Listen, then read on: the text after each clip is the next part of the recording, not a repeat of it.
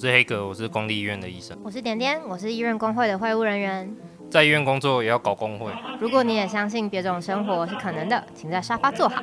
欢迎来到夏大爷来找我。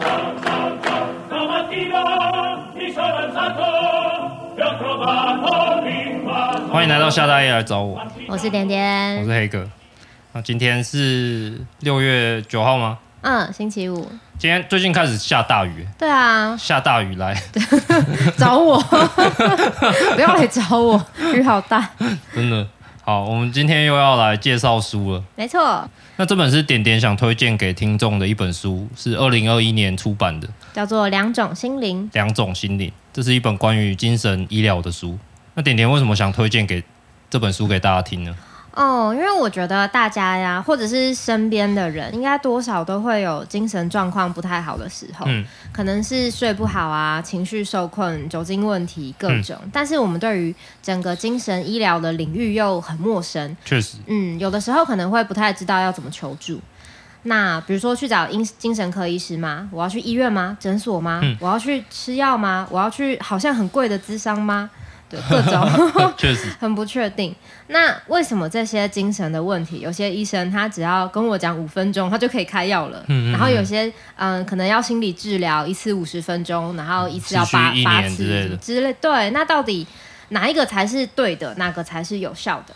嗯，嗯，我相信应该蛮多人有问号的时候。所以这本书就是想要带大家认识。这个精神医疗里面的药物治疗和心理治疗，这是两个不同的知识体系。那书里面会介绍在美国是怎么发展成现在的样子的。嗯，那台湾的医疗，我们 follow 美国，所以台湾亦步亦趋，亦步亦趋，有的时候也 delay 有点久。对，所以我们或许也可以在这个书的内容里面去找到一些线索，这样子。对，就点点就说，哎，我们来讲这本书吧，然后我就买了。然后就发现，我、嗯、靠，超厚，超级。然后内容其实也蛮难的。对。那我们三个读一读，讨论的时候，突然发现，哎，其实乌迪认识翻译这本书的人。嗯。然后他也是一个精神科医师。没错。那干脆我们直接找他来讲给我们听。耶！好，我们欢迎豆豆医师。Hello，Hello，各位听众，大家好。豆豆医师。豆豆。对对。哪个豆？呃，就是豆子的豆。好，OK。豆豆医师平常在什么地方活动呢？呃，我是主要是在诊所工作。嗯，哪边的诊所？呃，我主要是在大台北大直，然后还有新义安和诊所。那你在诊所主要是看什么类型的病人？呃，主要是焦虑啊，呃，失眠啊，忧郁啊，恐慌的病人这样子。嗯，那就像刚刚点点讲的，有有的时候好像要去门诊，就像你刚刚提到焦虑这些人，那。嗯什么时候会需要去医院去寻求帮助呢？可能需要住院的情况。哦，因为呃，像我们在诊所的话，比较常会遇到的就是刚刚说的焦虑、忧郁、恐慌、失眠这些的病人。但是呢，有一些呃人，或是呃，就有些人的状况可能是有幻听啊，然后有一些妄想，或是。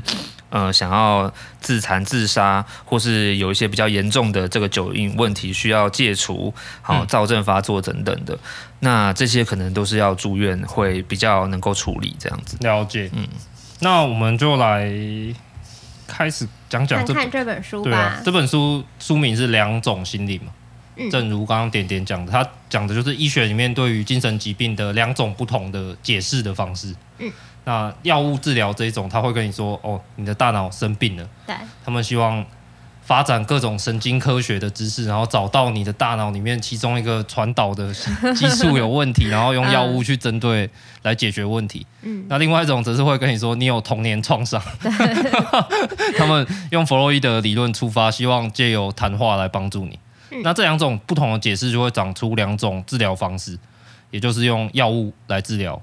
或者是用谈话来做心理治疗。对，所谓的两种心灵，讲的就是这两个不同的方式之间的矛盾和对话。没错。好，那我们先说说这本书，它从头到尾其实采了一个明确的立场。对，嗯，他觉得两种治疗应该要一起用，对病人才是最有帮助的。他反复的一直提及这句话。对对对对对。那既然两种治疗方式都有用，而且都需要，而且最好是同时一起用，那为什么我们我们现在去看病的时候不会得到一个药物处方加一个心理治疗的处方呢？好像通常都是顶多就是要你去拿药，或者是转介哦，你可以自己去看心理咨商，好像没有一加一的这种让我觉得很周到的处置。嗯，嗯，嗯，嗯，嗯，那中间到底发生了什么事情呢？对，这本书就是在探讨这个事情嘛。嗯，那豆豆在行医的过程中有过这样的疑问吗？嗯，与其说有这样的疑问，而倒不如说，其实我也是大部分人都是开给病人一张药物处方而已，嗯嗯嗯，而并没有呃一张心理治疗处方，或者是说呃我可能是建议他，我是转介建议他可以转介心理治疗，但是可能心理治疗都通常都要自费嘛，所以很贵，所以也会假设。呃，病人不太有这个经济的这个基础是可以去负担的，所以通常我们还是以健保的这个药物为主，这样子。原来如此。嗯，那点点要不要先分享一下？你是因为自己有相关经验才会想要读这本书吗？嗯，其实就像是豆豆医师刚刚讲的，以药物为主。我嗯，十年前吗？就是还在念书的时候，嗯、那个时候有一阵子嗯有点状况，然后我就有去看精神科，这样去挂号在医院。然后，嗯，医生就非常不关心的、敷衍的说：“哦，那你最近怎么样啊？”嗯，那反正我就讲了我的状况，然后拿药。下次回诊，他又再次很不关心的说：“哦，那你最近又怎么样啊？” 然后我还是很努力的告诉他我最近发生什么事情，所以我的情绪有什么波动。然后那个医生就很淡漠的说：“哦。”这样子很讨厌呢，我这样没有办法观察药物的作用。超，我真的超级问号，就是哎、欸，抱歉了，我是一个人类，我我会有生活，我的生活。他希望你活在烧杯里面。对啊，那就是我影响了你的观察，是我错吗？现在是我错吗？这样子。嗯、那乌迪他其实也有，他他也有蛮长的看病的经验的，他心理治疗做过三年，嗯，那他同时也在吃忧郁症的药。嗯，那他想说这个药 S D 开应该都一样，就就去挂一个最少人挂的医生。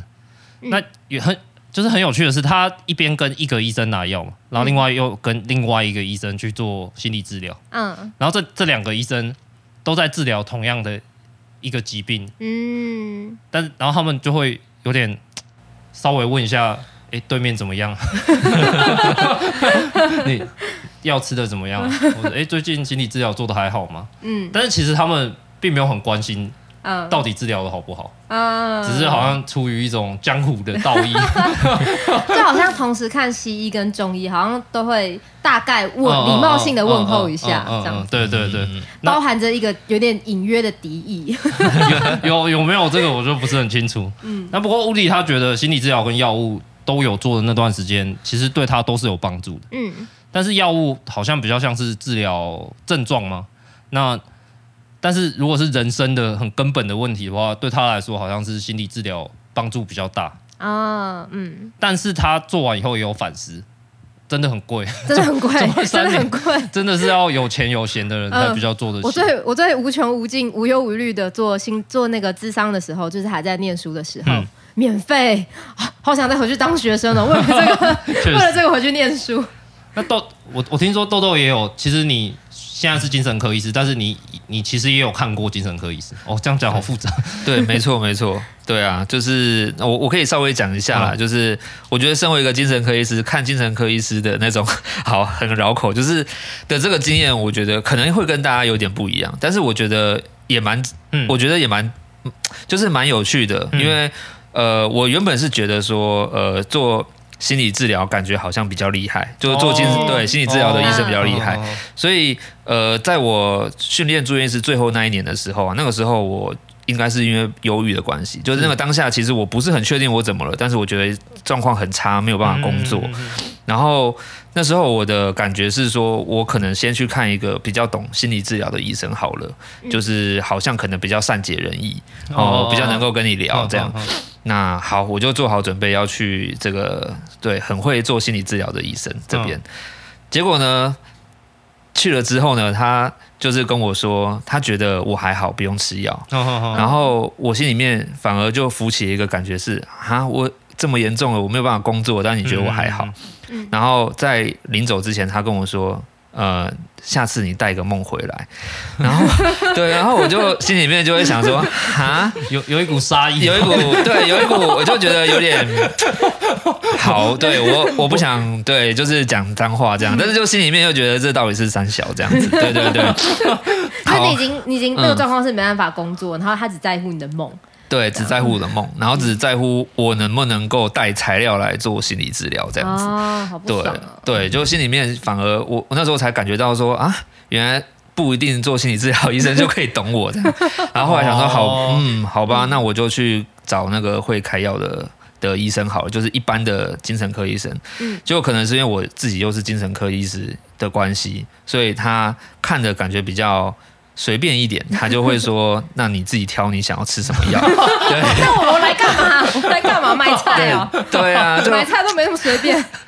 对，所以这两次的经验我都并不是很好。那所以后来我才就是再回到我自己受训的医院，就是找认识的，就是学长来拿药这样。所以这个经验就是有点有点让我知道，就是说，哎，也许也许做心理治疗医师也不见得就是他。第一个，他可能很不了解药物，嗯。嗯，然后第二个事情是，他也不见得在第一时间有办法同理我的感受，所以这是我的经验告诉我说，哦，原来我过去所想的可能不一定是对的，这样子，嗯，其实点点跟豆豆，哦，你们都是叠字，对，好像什么儿童节目，点点跟豆豆的经验，在这本书里面其实都有很类似的案例，对不对？嗯，对，所以其实吃药跟心理治疗关系真的是蛮。扑朔迷离，蛮复杂的。嗯，对，我觉得如果说，呃，就是如果你当那个。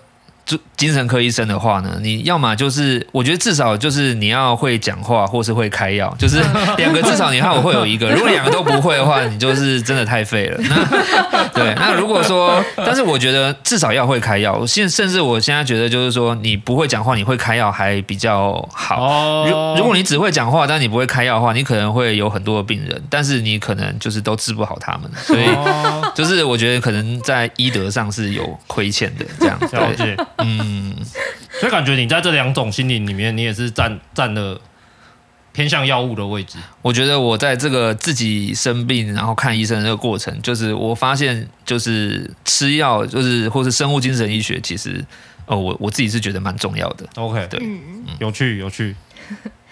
好，那嗯、呃，我们的精神医疗的领域为什么会走向以开药为主？就今天会来跟大家说明这件事情。那这本书呢，嗯，它叫做《两种心灵》，那它是一个人类学家的蹲点笔记。嗯，那大家都知道，人类学家会去一些遥远的、原始的部落啊、雨林啊，蹲点好几年，记录那个地方的习俗啊、家族啊、各种仪式。那这位美国的人类学家叫做谭雅·鲁尔曼，他蹲点的地方很特别，是医院里面的整间、医生的值班室，还有各种开会或者是上课的场合。对，那对于精神医疗，他就把精神医疗当做他的田野嘛，他观察的对象。最后，他写出了这个两种心灵，主要就是药物治疗和心理治疗这两种取向呢，在美国的精神医学里面的对撞，还有后来美国的医院，它在经营上转向一种叫做管理式医疗，吼，那这个转向管理式医疗之后，整个心理治疗就没落了。在描述这个过程，那我觉得。就是好像必须先了解一点点基本的历史脉络，才才能比较理解这个故事。对。那在一九八零年代以前，美国的精神医疗它都是以弗洛伊德创立的精神分析理论在为指导，在对病人进行治疗，而且是所有的病人。对。就是包括视觉失调啊、忧郁症啊、躁郁症，全部都会用会用精神分析去 approach 这样。嗯，那精神分析是在讲什么呢？对，那我们请专家 豆豆专家 先先来跟我们解释一下精神分析的心理治疗到底是什么，实作上它是什么意思？好，因为我自己也不是精神分析师啊，所以我也只能粗浅的可能去跟大家稍微的分享一下我对精神分析的这个了解和认识。嗯、就是精神分析有一个很重要的一个发现，或是弗洛伊德一个很独创的一个发现，是他发现说我们。呃，有人类有无意识这个东西，嗯，无意识，对，现在好像一个很常见的名词，大家都在用，对，但是当、哦、对于当初的人来说，那是一件非常的惊讶的事情，嗯嗯，因为大家都觉得说我们的行为本来就是我们自己想到什么，我们去，因为我们想要做什么而会去做，但是没有想到会有一个。原来我们自己没有办法控制的东西在影响我们。嗯嗯嗯嗯对，那这个是跟那时候弗洛伊德那时候在发展的那个催眠有关。哦，因为进入了催眠状况之后，发现，哎，人人们会讲出一些平常不会讲的话啊，或是什么的。那会发现说，哦，原来无意识在那个地方。好，所以那精神分析他要做什么事情呢？就是呃，他要治疗我们的一些疾病、一些症状。那这些症状。弗洛伊德就觉得是说，是来自于我们无意识，所以我们必须要把无意识捞出来，哦，要把无意识捞出来。那这个无意识要怎么捞出来呢？那有一些有一些媒介嘛，譬如说梦，梦就是一个无意识的语言。带你的梦来，对，带你带我的梦来。哎，好，对，就是对，所以嗯，所以就是这个精神分析呢，他要去最重要就是要了解那个背后的这个无意识的东西，这样。对，那所以我们就是可能，譬如说，这个病人会到了那个会谈室里面的时候，那他会有很多方式去让他去引导，让他去可以讲出这个无意识的语言。例如说，所谓的自由联想。自由联想，对，自由联想呢，就是他是在躺椅上面，那可能病人他并没有去看到这个治疗师，嗯，他主要是他就是呃讲出各种他联想到的东西，嗯，对，那联想到的东西，那之。这个治疗师听完以后呢，他可能帮他去去询问他，然后了解他，然后去做一些组织以后，给他一个诠释，那他才会从，也许他可以从里面了解到说，哦，我自己的无意识在讲什么。所以、嗯、听起来蛮玄的。对，但是我觉得你有讲到一个核心，就是心理治疗的一个很重要的意义是帮助人们更了解自己。对。更了解自己，而且就是人们可能没有办法那么的了解自己，嗯嗯，所以需要一个人来帮忙这样子。嗯嗯嗯，那另外的话呢，精神分析也很重视，就是呃小时候的这个童年经验。嗯嗯，嗯，对，因为童年经验也是形塑了我们的某种无意识。嗯、哦，所以说我们要回溯去更了解我们怎么跟爸妈相处。好、哦，所以这就是呃这个整个精神分析里面主要重点的几个概念。哇，讲的真的、哦、超清楚，的清楚！我刚我是在上课吗？上大一心理学。好，我们先做一下名词厘清，嗯，因为我们这一集谈论到心理治疗嘛。对。那嗯、呃，主要讲的是精神分析，或者是叫做精神动力学。那其他的心理治疗的派别，比如说智商啊，或者是认知行为治疗啊等等，它不在这本书讨论的范围内。但是这是现在同时也存在的其他治疗方式。只是说精神分析它是心理治疗里面最传统的派别，就是老祖宗，也是这本书主要在讨论的派别。那了解这个精神分析运作的方式，也会对于了解其他的派别有所帮助。比如说现在有一些学派是走比较不同的方向，像是呃认知行为治疗。那这个就是比较不同的方向，但是有很多的取向基本上跟精神分析还有关系。例如说，大家常听到的荣格，哦，它就是跟精神分析是很有关系的。那又或者是一些比较后现代的啊，叙事治疗啊，然后人际历程，那这些其实跟精神分析啊或多或少都有一些关系。嗯，OK。然后发生的事情就是一九八零年代左右，有好几种划时代的精神科药物出现，嗯，像是哈豆嘛。法定对哇，不要不要讲，开始讲行话了。哇，好讲行话，这样子大家不知道是什么，跟不它它的效果非常好，但是原本副作用非常强。嗯、那随着科学不断的进步，副作用也不断的降低到一般人平常就可以吃的这种水准。嗯，所以说这让研究脑部的科学家们，研究精神疾病的科学家们非常的高兴。嗯，这个时候开始出现一批叫精神医学科学家的人，他们相信精神疾病的核心的问题是出在。脑部的神经传导物质，比如说现在大家朗朗上口的血清素嘛，嗯，还有那个多巴胺，对，大家应该我最我最爱的多巴胺，对，他们的心情就有点像是，哎、欸，我最终就可以像治疗糖尿病一样，嗯，找到胰岛素这个关键的东西，嗯，然后最后我可以找到造成比如说视觉失调的问题的那个神经传导物质，嗯，我就针对这个物质来做出药物，我就最终可以克服这个病。OK，这是他们的愿景。他们抱持着这样的愿景，嗯，对。OK，也就是说，精神医学面临了一个典范转移。过去觉得是呃，我们的心灵心灵怎么了？现在变成是大脑怎么了？没错。然后可想而知，这两派开始出现激烈的斗争，一定的啊，互相看不顺眼。嗯，精神分析派觉得哦，你们这些人只会开药，你们根本就不了解病人，不了解人的心灵。药、嗯、物治疗派就觉得，哎、欸，其实跟刚刚豆豆的心情有点像。你们 在那边讲一堆话，叫我带一个梦啦，然后讲一堆话，然后又没有什么实际的效果，就是伪科学，没有医德这样。那我在这边就想问一下豆豆，你在精神科训练的时候，台湾也有经历过这两种派别的战争吗？嗯、台湾的情况是长怎么样子？好，因为我我在的这个受训的时期啊，台湾已经是以药物为主流呢。哈、嗯，但是台湾哈其实落后美国蛮多，就是说 跟着这个美国的脚步啦，哈走，所以。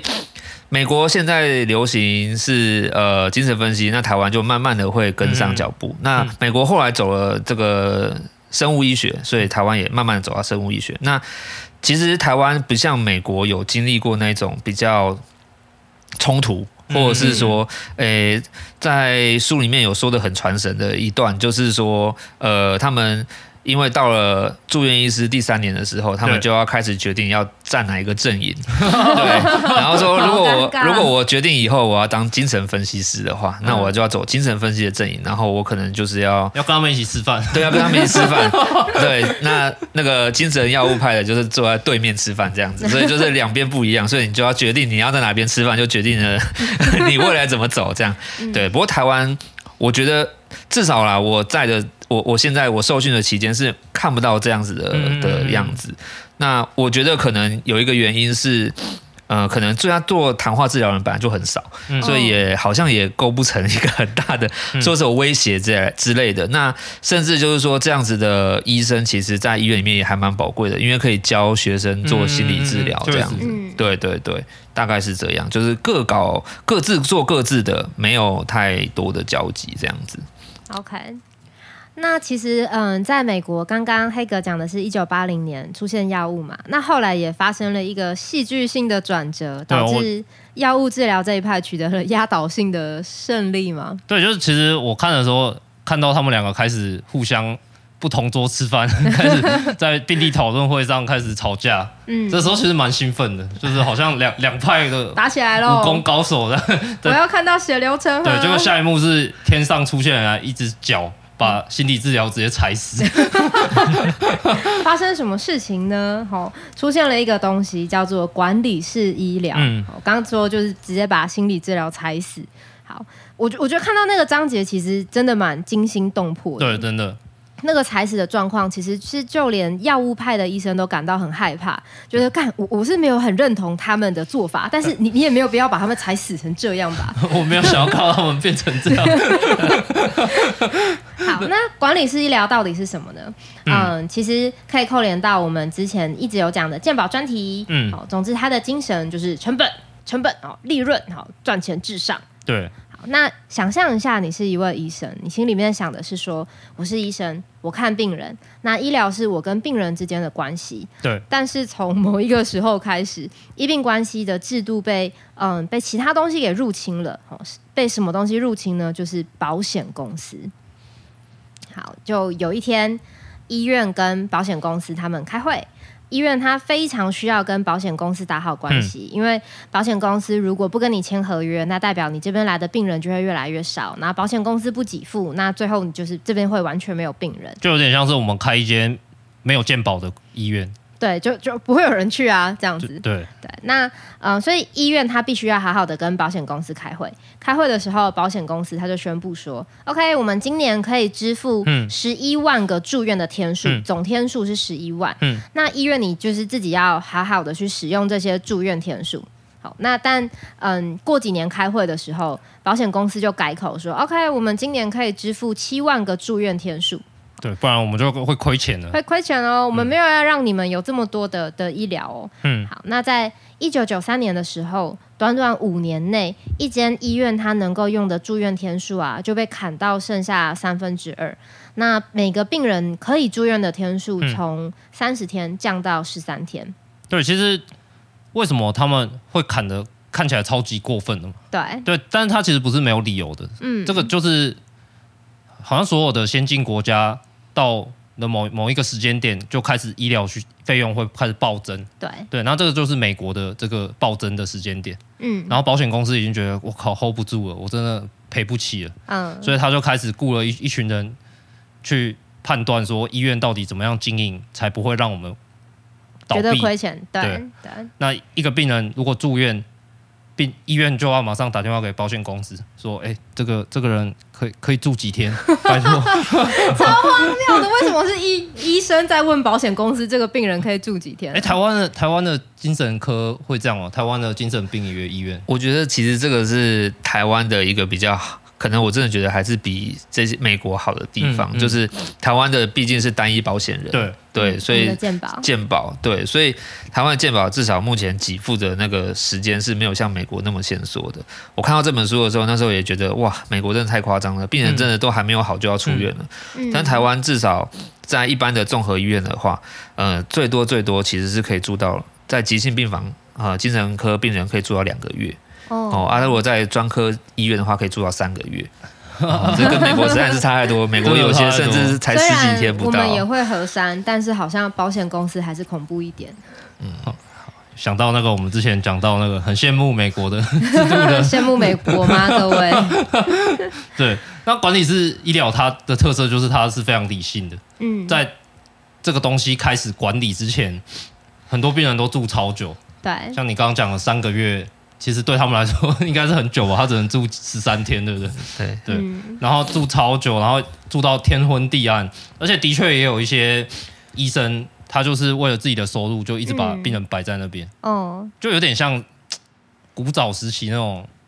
关就是关关进精神病院，就这样一直让他待在那边生活的感觉。对，就是说这个管理式医疗，它的出现其来有自，它不是最一开始就为了邪恶而出现的，但是它它确实重创了精神科的医院，而且是一去不复返哦的那种重创。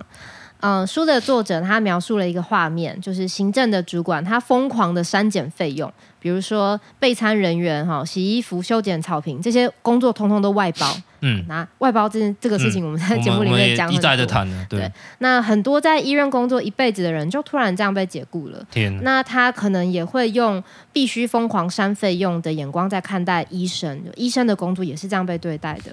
那很多精神科医师就待不下去了，就说：“哦，那我要我要离职。”其中一个真的离职的医生，他是这样说的：“他说，你手上的病人，他住院第一天的时候就已经两次。”试着要上吊自杀，那你打电话给医师室，他们说保险只让这个病人住院两天，等一下他就要出院了。好，那你心里面想，如果他自杀了，法院会怎么说？我我我是医生，我是那个需要负责任的人。那呃，你心里面可能会觉得很很不合理，但是让病人出院的法律责任确实是在医生身上。好，那如果你身为医生，你你觉得病人他还没有准备好要出现，但是呃要出院，但是保险公司他拒绝给付后面的钱，那、嗯、就要二选一了。第一个，对你有两个选项，第一个是你让他出院，那他可能立刻就会死；那第二个选项是你让他住院治疗，但是他每住一天，对他的家庭来说，那个财财务的沉重负担是无法想象，他们可能永远都付不出来，这个家庭就会陷入债务。嗯，那。这个管理是医疗的公司，他就会跟医生说：“请不要执行任何你认为临床上不周全的做法。”这已经是恐怖小说了，超恐怖的。尤其是豆豆精神科医师来看你的，如果是你的病人，豆豆医生怎么办？对，我没有，我觉得我没有办法在这样子的环境之下，就是做一个医生，太可怕了，真的，对，真的是没办法。哦，那另外就是因为病人的住院天数被缩得很短嘛。那如果你只会住院两天，你 做心理治疗也没有意义啊，对不对？确实。嗯，那所以医生就也不太会再帮病人做心理治疗了，甚至连药物治疗都很困难哦。书里面说，因为精神科的药物啊，它需要调整，它需要花一点时间试试看效果，一再的调整，找到最好的组合。但如果病人只有住院三天五天，那医生可能会倾向用原本的药就好，或者是把最急性的症状压下来就好。对。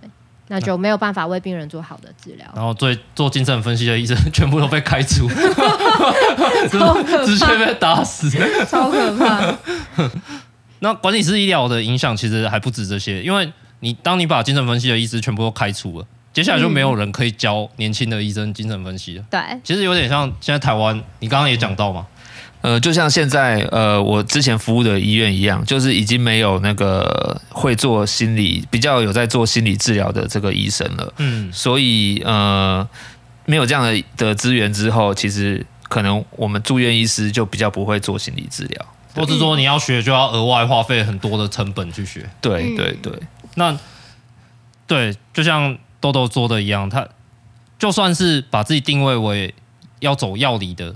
医生在当时看到这种状况，嗯、哇靠！做精神分析的全部都被开除了。我的同事看我感情比较不好的那一半，统统都消失了。对，然后他们也都觉得很可怕。他们不认同只用心理治疗来治疗病人，但是不代表他们不认同心理治疗。对，他们还是觉得这个对精神科医师的养成是非常重要的。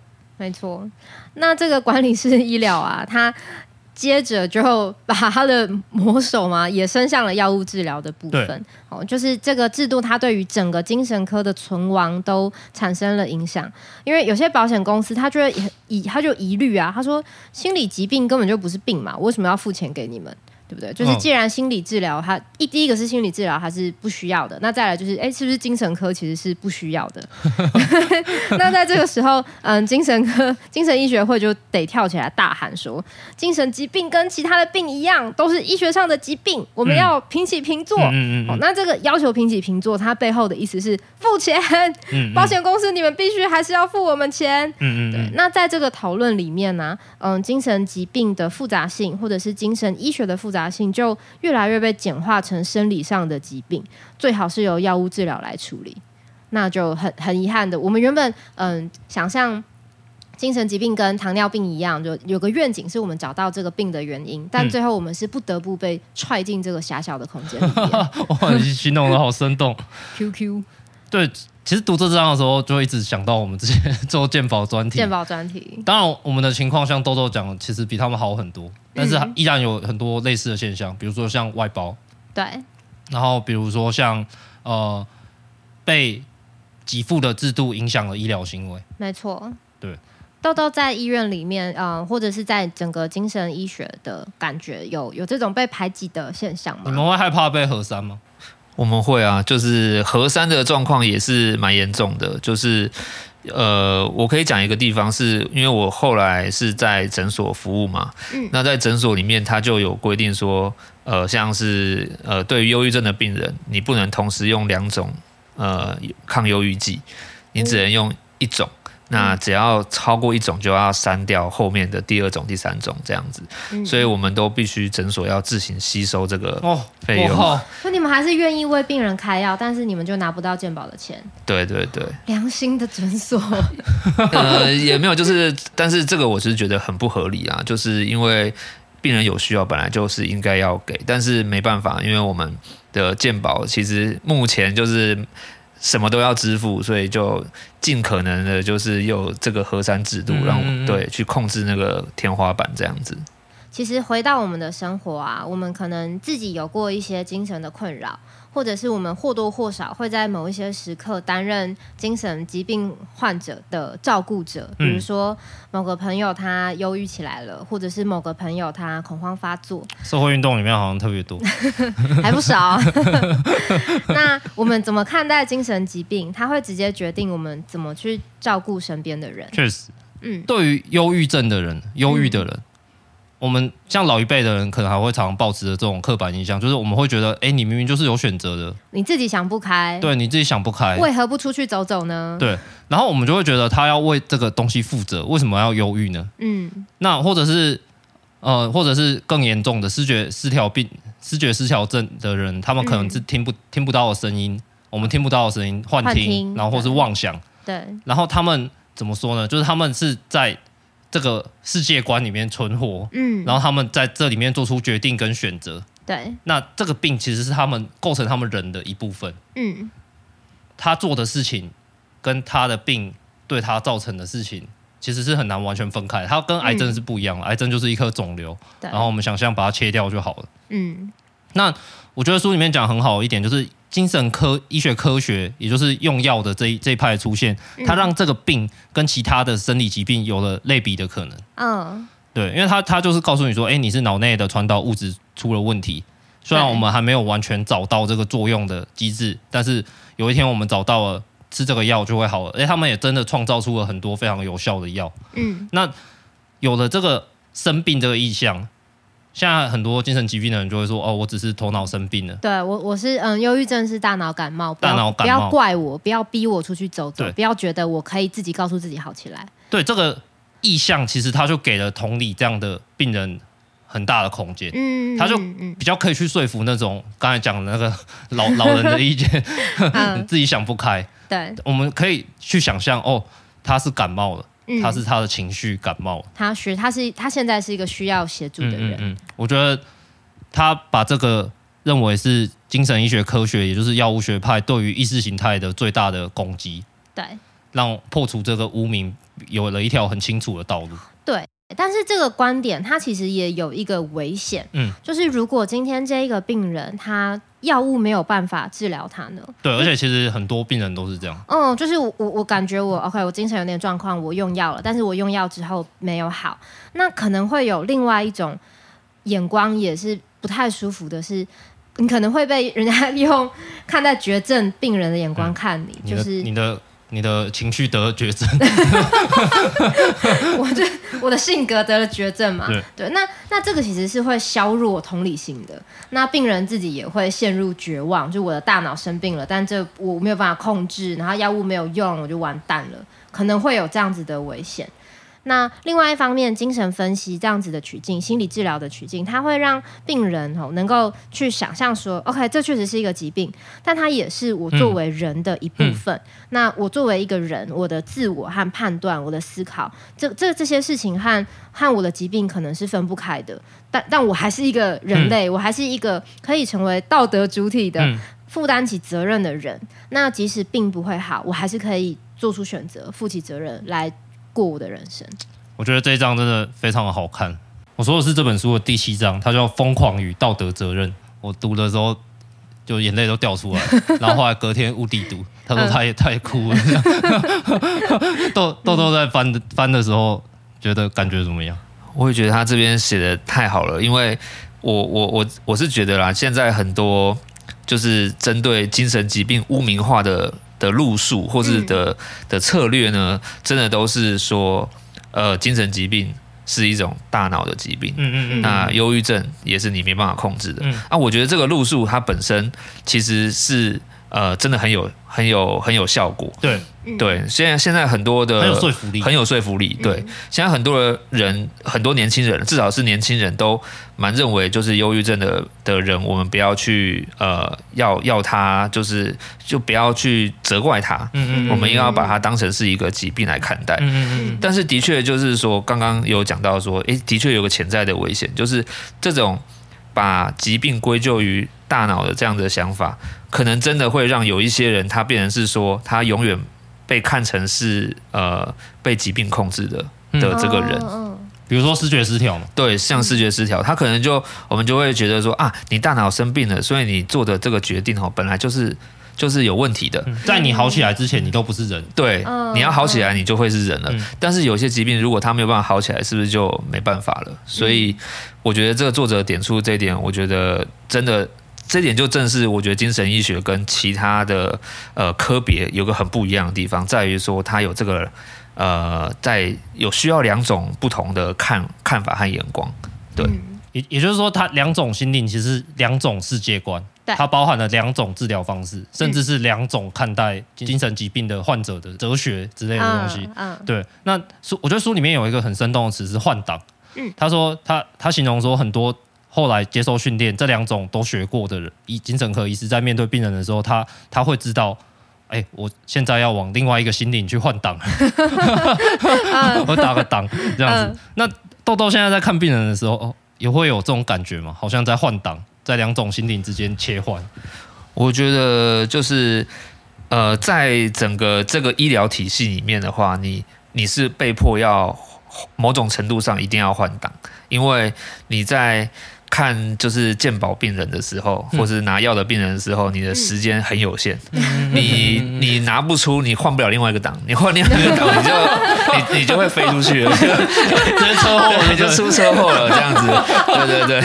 对，因为你后面的病人都要就是都都都在等你，对，所以。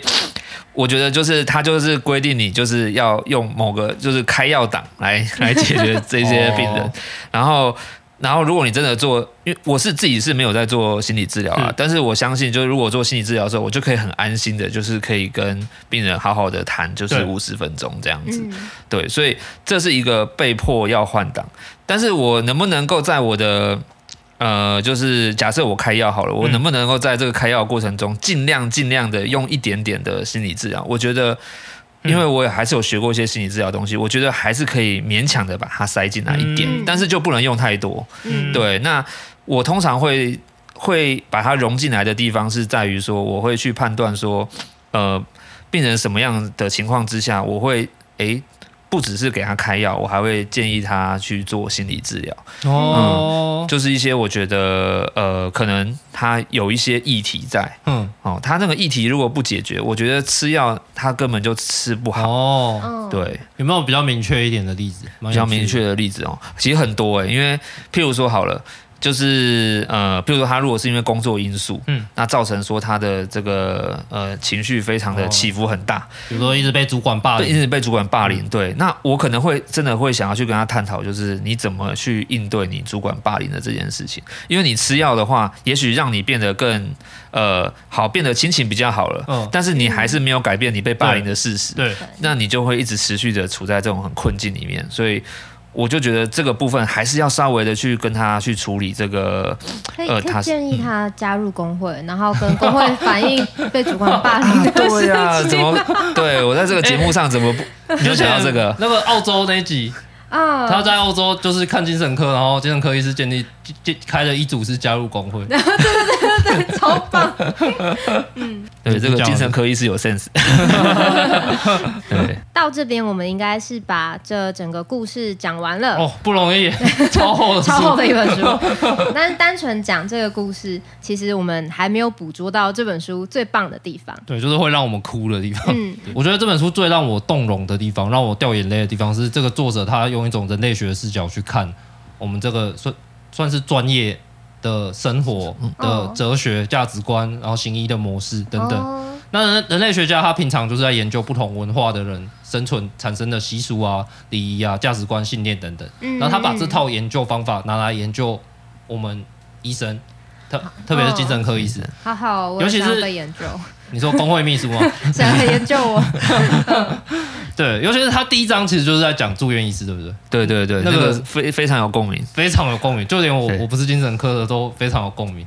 对，那再来就是，我觉得他透过这个视角，他捕捉到了这两种心灵，嗯，他们各自的傲慢，嗯，以及各自的美好之处。嘿，我觉得他给出了一个非常中立、公允的评价，嗯，这点是让我很佩服的。嗯，比如说呢？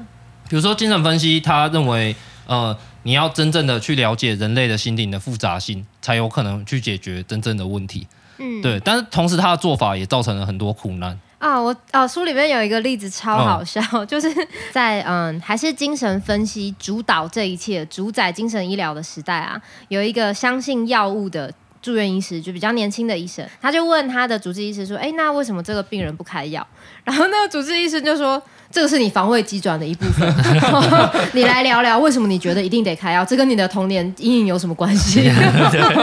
超机车。对，然后这个被这样讲的这个医生，他就理所当然了。嗯、你都被这样讲了，一定就是一，我就投奔药理正理，然后再见，不要再羞辱我。之后的二十年都还在对精神分析记仇。对，嗯。好，与此同时，药物治疗它可以解决呃。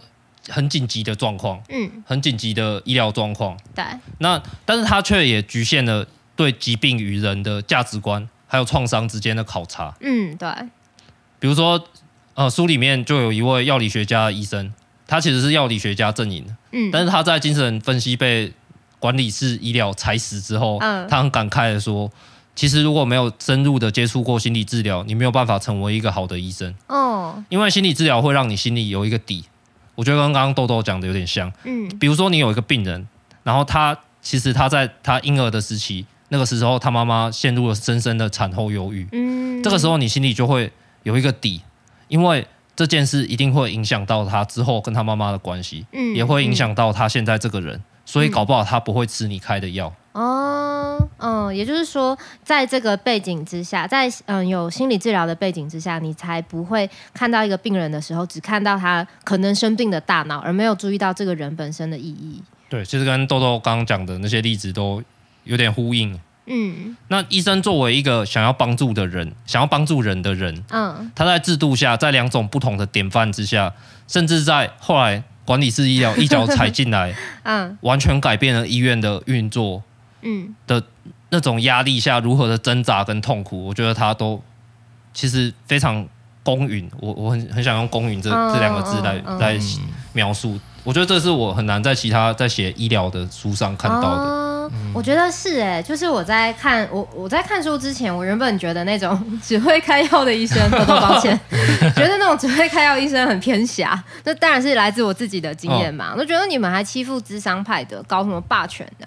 然后看书之后才发现，哎，以前都是分析师在欺负人家，都是搞心理、搞精神分析在欺负人家。啊嚣张程度也嘛差不多，确实。但看看完书之后才发现，哎，重点其实是这个管理式医疗的制度，它其实它就是一个资本主义下，嗯，趋向获利，以获利为最主要的趋利的一个制度。那它最后决定了医疗现场的样子，确实。对，看完之后比较有。历史感呐，就不会觉得只会开药的医生怎么样，如何如何，就就觉得更讨厌资本主义这样。怎么又扯回这个？你看什么？你看什么都要扯回这个。那豆豆看完书以后有没有改变你什么事情？嗯，我我觉得看完这本书对我的影响其实蛮大的，因为其实自己在做这个精神科医师的这个过程，其实。他不会告诉你有两套系统，就是、嗯、哦，一个叫生物精神医学，一个叫做精神动力。嗯、虽然他会教你，好、嗯，我们住院医师第一年的时候就是学呃各种就是生物精神医学的东西，然后到住院医师第二年的时候会教你一点心理治疗的东西，就是在你们的训练的 schedule 里面。对，我们训练里面就是这样。那这套也是学美国的，对，嗯、因为美国就是就是两边的学派都呃彼此之间就是有有点。觉得彼此都要存在，然后又有点互斗的关系，所以他们就说：“那你一个放第一年，一个放第二年，哦、这样。”对，那但是没有人告诉我们的情况之下，就是这样学上来以后，然后其实也不知道要怎么在我们的这个实作上去好好的把这两个融汇在一起。嗯、对，那所以有时候在有时候在病房里面，有时候会比较困惑一点。譬如说，呃，如果有病人他犯了某一些错。那到底我要归咎于他的病，还是觉得这个人就是个性很很糟？就是我我到底该骂他，还是喂他吃药？没有啦，就是 就是说我到底要怎么样去想这个病人？那其实每个人的尺会有点不一样。有些人会觉得这个人是个性有问题，但是但是有些人会觉得说不对啊！你看他他小时候小时候他应该不会这样，他其实是生病以后才变这样。那对，所以我们应该要把它当成是一个脑大脑的病来看，这样对，所以。也有一些主治医师会有不同的意见，那这个东西其实这样会对住院医师很困惑，对不对？对对对，就是你不知道到底要怎样是浮动的，对，是浮动的，所以这个东西就只能慢慢的去感觉，但是感觉你没有办法描述。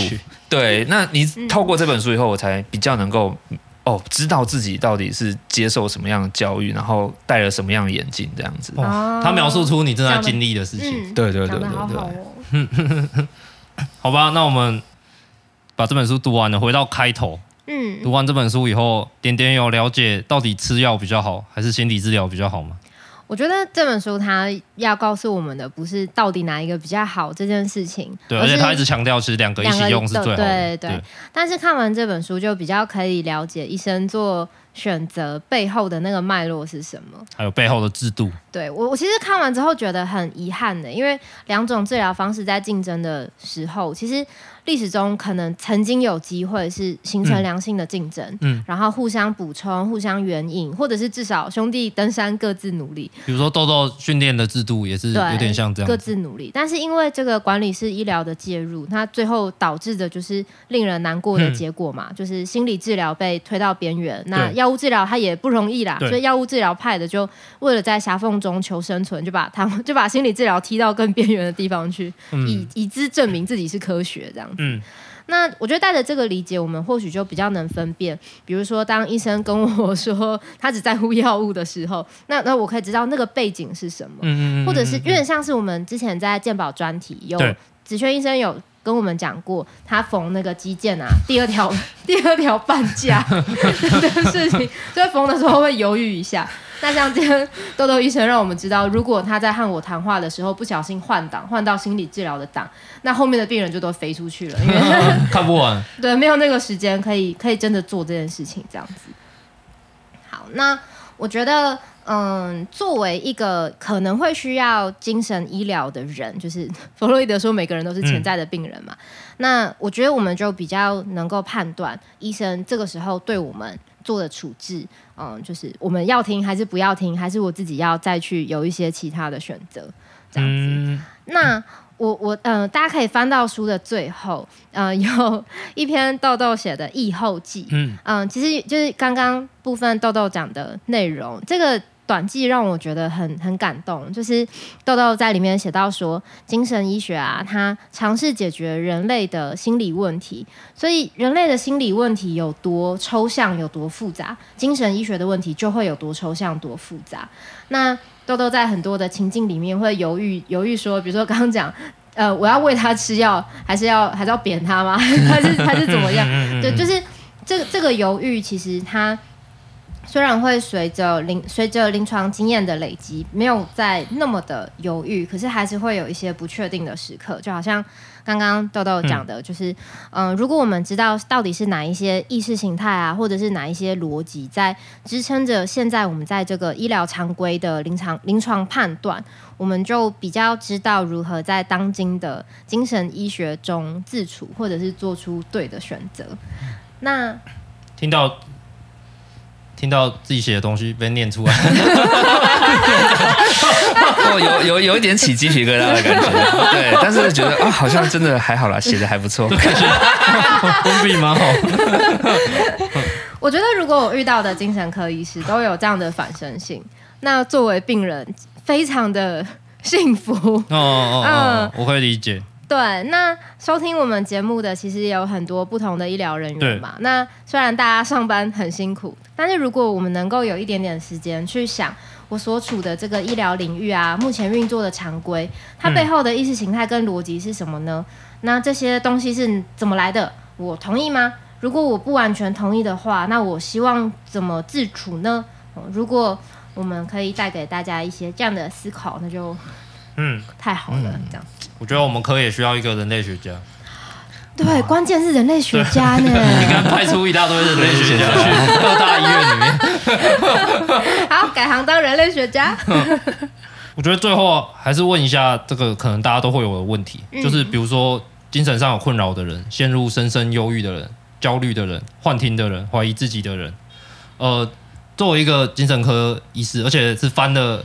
翻译两 种心理的精神科医师，你会有什么建议？他应该寻求哪两种典范的哪一个呢？然后该去诊所啊，还是医院，还是要去咨商所？嗯，我我觉得这个问题就是真的每一个人都会很容易遇到了，因为我们的身边有时候会有朋友啊，或者家人有这个需要，但是可能每个人接触到的资源都不一样。嗯，那我会觉得就是。呃，你如果我我我觉得可以先把自己的问题先简单的分类，譬如说你自己的问题是你会觉得是跟某些压力造成的吗？还是你觉得是一个比较莫名的？就是对，如果你是一个很莫名其妙，你自己都搞不懂，呃，到底发生什么事情，你也无法连接的时候，我会觉得，诶，这个时候你可能就是我们。